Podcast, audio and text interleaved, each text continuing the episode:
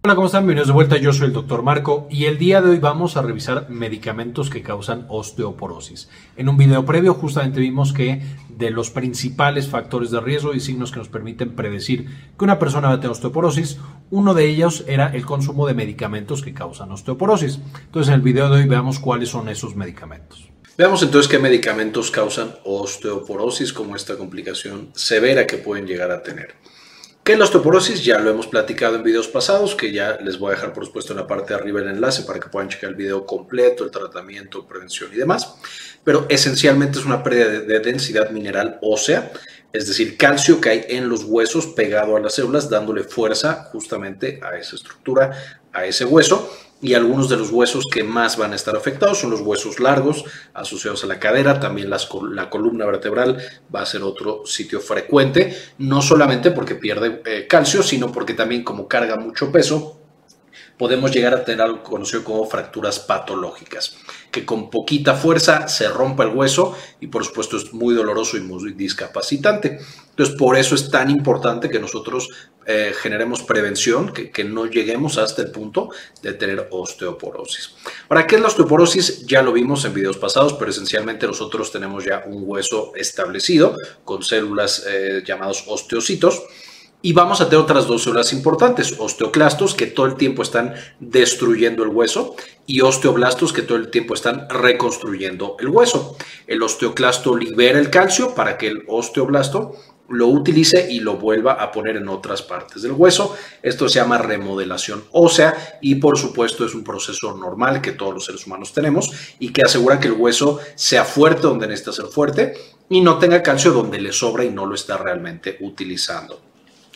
El balance entre osteoblastos y osteoclastos, por supuesto, es lo que lleva a que el hueso sea sano. Y por supuesto, sabemos que hay algunas cosas como hormonas que pueden hacer que trabajen más los osteoblastos o los osteoclastos. En términos generales, cualquier cosa que haga que los osteoblastos, que son los que construyen hueso, trabajen menos, o los osteoclastos, que son los que destruyen el hueso, trabajen más, nos va a llevar con el paso del tiempo a osteoporosis. Esto es algo muy simplificado, ¿no? Porque ya lo hemos visto en otros videos y porque en un video futuro vamos a ver la farmacología de los medicamentos que le ayudan a nuestro hueso a estar sano y ahí lo veremos con un poquito más de detalle. Ahora, ¿cuáles son los medicamentos que tienen este efecto de osteoporosis? Ya hemos platicado que el tabaco y el alcohol son de los principales factores de riesgo y por supuesto es algo que podemos evitar y que podemos eh, decirle a los pacientes que tengan cuidado, que no lo estén consumiendo y que lleva a la protección de ese órgano. No me voy a meter más abajo, simplemente recordar que así como el tabaco y el alcohol causan un chorro de enfermedades, la osteoporosis es otra de las que llegan a causar. Vamos a tener en segundo lugar los esteroides. Estos son específicamente corticosteroides usados para la inflamación o para enfermedades autoinmunes. Vamos a tener varias hormonas, medicamentos contra la diabetes. Estos no son los clásicos, no es insulina, no es metformina, sino son unos un poco más especializados. Varios medicamentos para la gastritis, neurofármacos, anticoagulantes, algunos tipos de diuréticos y medicamentos contra el VIH pueden llegar a causar también osteoporosis. Ahora, esteroides. Ya quedamos que son principalmente los corticosteroides, eh, son estas estructuras parecidas al cortisol que produce nuestro cuerpo, la famosa hormona del estrés, y que se van a utilizar para controlar procesos inflamatorios. Y aquí van desde enfermedades autoinmunes hasta muchas otras patologías, alergias y demás. Algunos ejemplos que tenemos la cortisona, prednisona, dexametasona e hidrocortisona. Los esteroides tomados son los que más generan riesgo de osteoporosis. Los que se usan, por ejemplo, de manera tópica, sinusitis que me lo pongo directo en la nariz o para asma que lo aspiro, esos tienen un riesgo mucho más bajo porque la absorción es pequeñita. Sin embargo, los pacientes, por ejemplo, con artritis reumatoide que utilicen algún corticosteroide o alguna enfermedad autoinmune que utilicen corticosteroides tomados o de alguna otra forma más generalizada. Esto, por supuesto, va a incrementar su riesgo de osteoporosis. Además de que enfermedades como la artritis reumatoide, ya lo platicamos en ese video previo de 10 eh, enfermedades o 10 señales de que va a osteoporosis, que también les voy a dejar en la parte de arriba. Pero bueno, esos también, eh, solo la artritis puede llevar a un riesgo incrementado de osteoporosis. En cuanto a hormonas, tenemos dos variedades. Tenemos hormonas que directamente causan osteoporosis y tenemos antihormonas, cosas que bloquean a nuestras hormonas que también pueden causar esta enfermedad. En el tema de las hormonas, las hormonas tiroideas son un punto importante. A pesar de que las hormonas tiroideas son esenciales para que el hueso tenga una densidad correcta y que el hipotiroidismo nos puede llevar a padecer justamente osteoporosis, el tener demasiadas hormonas tiroideas, por ejemplo, cuando yo ya estoy dando como medicamento la hormona tiroidea porque el paciente tiene un hipotiroidismo o porque ya le quitamos la tiroides porque tenía hipertiroidismo, dar demasiadas de estas hormonas también puede llevar a que el hueso sufra una descalcificación, pérdida de densidad y por supuesto fracturas y todo lo demás. En segundo lugar, las progesteronas sintéticas, que estas se utilizan para varias cosas, principalmente eh, asociadas con la reproducción. Eh, y aquí tengo la medroxiprogesterona y la noretisterona, eh, típicamente van a causar pérdida de densidad mineral ósea y por supuesto la glándula y la hormona asociada paratiroides que naturalmente van a quitarle calcio al hueso y van a impedir por supuesto que se dé esta calcificación del hueso y puede llevar a osteoporosis. La paratiroides usualmente no eh, la usamos como medicamento, sin embargo, fármacos como el litio pueden llevar a un incremento de la paratiroides y, por supuesto, al daño óseo a largo plazo asociado a esta hormona. Ahora, en las antihormonas ya platicábamos que las hormonas sexuales, estrógenos y testosterona, protegen al hueso y de hecho le dan bastante densidad. Cuando llegamos a la menopausia o a la andropausia o al decaimiento natural de producción hormonal o incluso por una cirugía o algún tratamiento, esto lleva a que el hueso también pierda densidad. Entonces, todos los medicamentos que lleven también a bloqueo de estas hormonas, pues van a tener el mismo eh, mecanismo de acción. Aquí para bloquear los estrógenos, de nuevo en uso para fines reproductivos o para tratar algunos cánceres que se alimentan de estrógenos, como cáncer de mama, cáncer de endometrio, vamos a tener el anastrazol y el letrozol. Para la testosterona, de nuevo aquí es principalmente para eh, patología maligna de próstata, vamos a tener la ensalutamida y la palutamida, y hay algunos que le pegan a ambos a través de un mecanismo más general, como GNRH, otra hormona que ya hemos visto en videos previos, y aquí tengo la leuprorelina y la goserrelina, que son de los más utilizados, para bloqueo de o incluso de otras hormonas. Básicamente bloquea este eje hipotálamo hipófisis gonadal o de alguna otra hormona.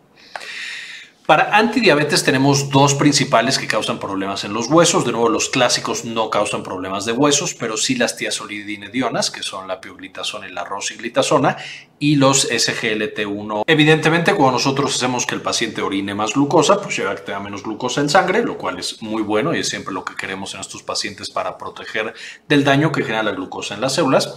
Eh, sin embargo, eso también lleva a pérdida de calcio muchas veces eh, a través del riñón.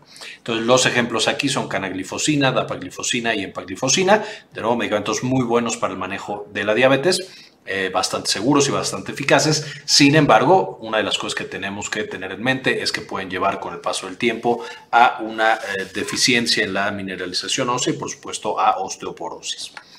De gastritis tenemos dos principales ejemplos, los antiácidos que contienen aluminio, porque el aluminio justamente atrapa el calcio en el tracto gastrointestinal y entonces no deja que se absorba. Y algo similar va a pasar para bloqueadores de bomba de protones, que hacen más difícil esta eh, justamente función de absorber el calcio. También se implica un poquito en que evitan este proceso de remodelación ósea, aunque eso todavía está un poco en estudio. Ejemplos para antiácidos con aluminio son magaldrato y el hidróxido de aluminio. De nuevo, todo lo que tenga aluminio o magaldrato, por supuesto, va a causar también con el uso crónico, aquí no estamos diciendo que una sola vez va a llevar a osteoporosis, pero si lo estamos usando constantemente, definitivamente tendremos daño en los huesos. Y lo mismo para los bloqueadores de bomba de protones, que ya hemos hablado previamente en muchos videos, eh, el omeprazol, lansoprazol y esomeprazol, siendo eh, ejemplos muy, muy comunes. Y por supuesto tenemos todo un video hablando de cómo usarlos de manera adecuada para justo no tener o minimizar el riesgo de eventos adversos. Y por supuesto les dejaré aquí en la parte de arriba el enlace a ese video para que también lo puedan checar y podamos usar estos medicamentos de manera más segura. Ahora, en cuanto a los neurofármacos, el litio sería, por supuesto, como mencionamos, uno de los que frecuentemente puede llevar a osteoporosis. Esto principalmente debido a su actividad sobre la paratormona, incrementando su actividad y por lo tanto la desmineralización asociada a esta hormona que nosotros producimos. Y también, por supuesto, los antiepilépticos, siendo los tres que más generan problemas el valproato, la fenitoína y el fenobarbital. Aquí, de nuevo, esto tiene que ver tanto con las hormonas que desactivan, porque estos antiepilépticos justamente disminuyen la producción de vitamina D activa y entonces al no tener vitamina D no se pega el calcio en los huesos, aunque tengamos calcio en la sangre. Entonces aquí incluso los pacientes que están tomando antiepilépticos, muchas veces eh, una de las buenas prácticas es medir niveles de vitamina D y en caso de ser necesario suplementar eh, como el paciente necesite para proteger justamente sus huesos. Los anticoagulantes también tienen un efecto sobre los huesos, tanto heparina como warfarina. Este también está asociado a que no permiten que se absorba el calcio en el intestino y por lo tanto es como si el paciente no consumiera calcio. Este efecto quelante es en parte, no solo por eso, pero en parte razón por la cual tienen este efecto anticoagulante. Y por supuesto los otros anticoagulantes eh, eh, más nuevos, orales, no tienen estos efectos, son más seguros para el hueso. Heparina y warfarina, que son un poco más viejitos y, se siguen usando por supuesto, pero ya no en todas las patologías y muchas veces ya no usan de manera crónica, de nuevo en la mayoría de las patologías. Pero cuando sí los estemos usando, necesitamos tener precaución y estar revisando ese hueso, densitometrías y viendo a nuestro paciente para que no vaya a tener esta pérdida de densidad mineral ósea. Los diuréticos, de todos los diuréticos, eh, la mayoría van a causar pérdida de calcio a través del riñón. Al incrementar la cantidad de orina, esto incrementa, por supuesto, el calcio que es excretado a través de esta misma sustancia. Los principales diuréticos que incrementan el volumen urinario y que también, por supuesto, incrementan el volumen de calcio perdido son los diuréticos de asa, de los más fuertes que tenemos. Estos diuréticos de asa son principalmente furosemida y bumetanida.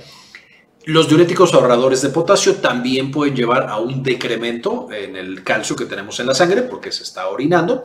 Los que no lo hacen y de hecho tienen el efecto opuesto son los diuréticos tiacídicos, por ejemplo la hidroclorotiacida. Entonces muchas veces cuando nos preocupa que el paciente vaya a tener una descalcificación, una pérdida de densidad mineral ósea, cambiamos de este tipo de diuréticos, si es posible, a un diurético tiacídico, aunque una vez más, no siempre esto es posible.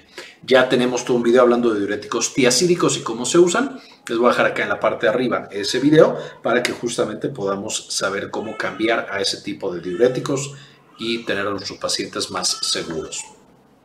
Finalmente, de terapia anti-VIH para destruir este terrible virus.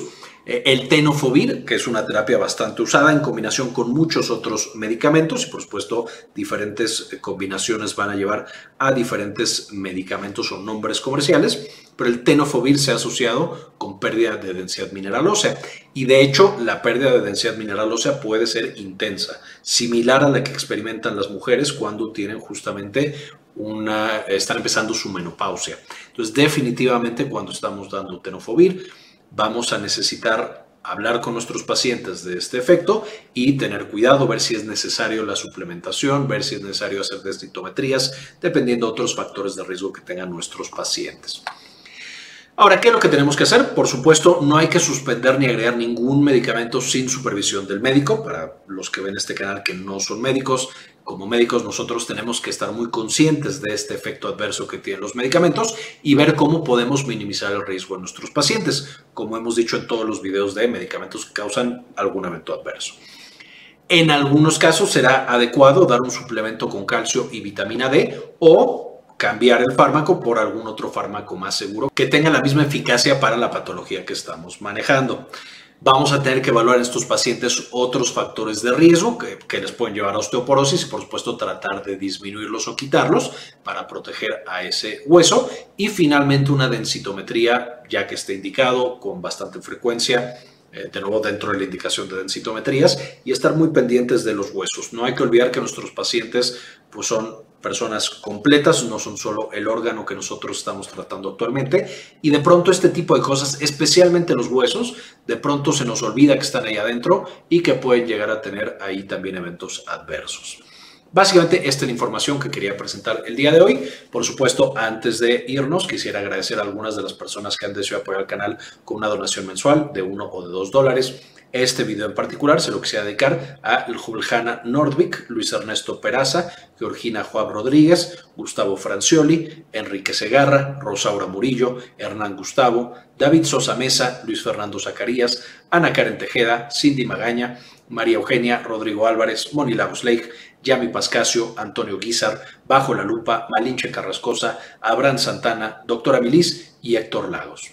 Muchísimas gracias por todo el apoyo que nos brindan mes con mes. Realmente permiten que hagamos este tipo de contenido y lo compartamos de manera gratuita con todos los demás.